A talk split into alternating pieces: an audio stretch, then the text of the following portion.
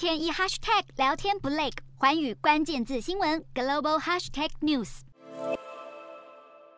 表面上，阿根廷这个动作是为了提升人民币在自己国内金融体系使用的便利性，但其实主要的目的是为了解决阿根廷国内美元储备严重短缺的问题。最近的历史性干旱导致阿国农产品出口量大幅下降，再加上今年准备大选的政治不确定性，阿根廷的美元存底已经来到临界点，逼不得已，阿根廷只能在今年四月宣布改用人民币来支付从中国进口的商品费用。在闹美元荒的情况下，阿根廷为人民币打开了大门。光是六月前十天，阿根廷货币市场的人民币交易总额就高达了二点八五亿美元，是五月整个交易量的两倍。与此同时，阿根廷外汇市场每日人民币交易份额更在近期创下了百分之二十八的历史新高，远远高于五月份只有百分之五的高点。这凸显出人民币已经成为了阿根廷企业的热门交易货币。但阿根廷拥抱人民币的措施可不止这样。如今，阿根廷大幅提升了人民币的使用，不仅对内允许储蓄，对外也首次使用人民币偿还外债，